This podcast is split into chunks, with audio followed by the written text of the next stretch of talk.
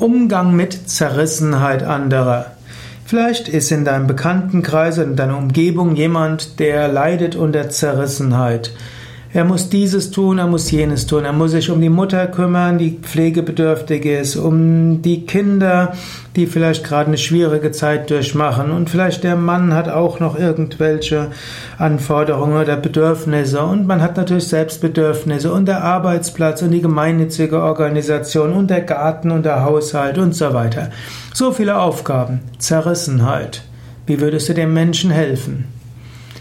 Eine Möglichkeit ist, gar nicht helfen.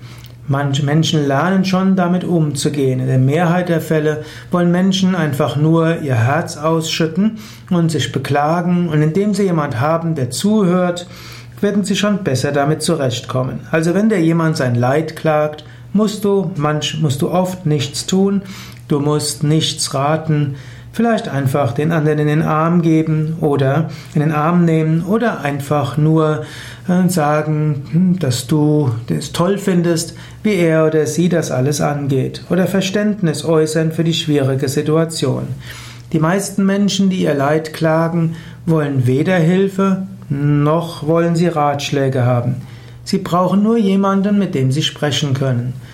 Und wenn Menschen jemand haben, mit dem sie sprechen können und dem sie das mitteilen können, dann kommen sie nachher mit ihrer Situation besser um.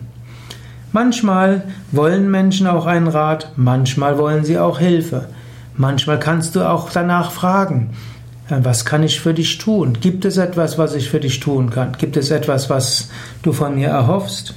Oder wolltest du mir einfach nur deine Situation schildern? Gar nicht mal selten sagen dann Menschen etwas. Ja, ich wollte es dir eigentlich nur sagen, ich komme schon zurecht. Oder ja, ich bräuchte da und da deine Hilfe. Oder hm, hast du einen Tipp? Also, der Mehrheit der Menschen, wenn du merkst, Menschen fühlen sich zerrissen, höre zu.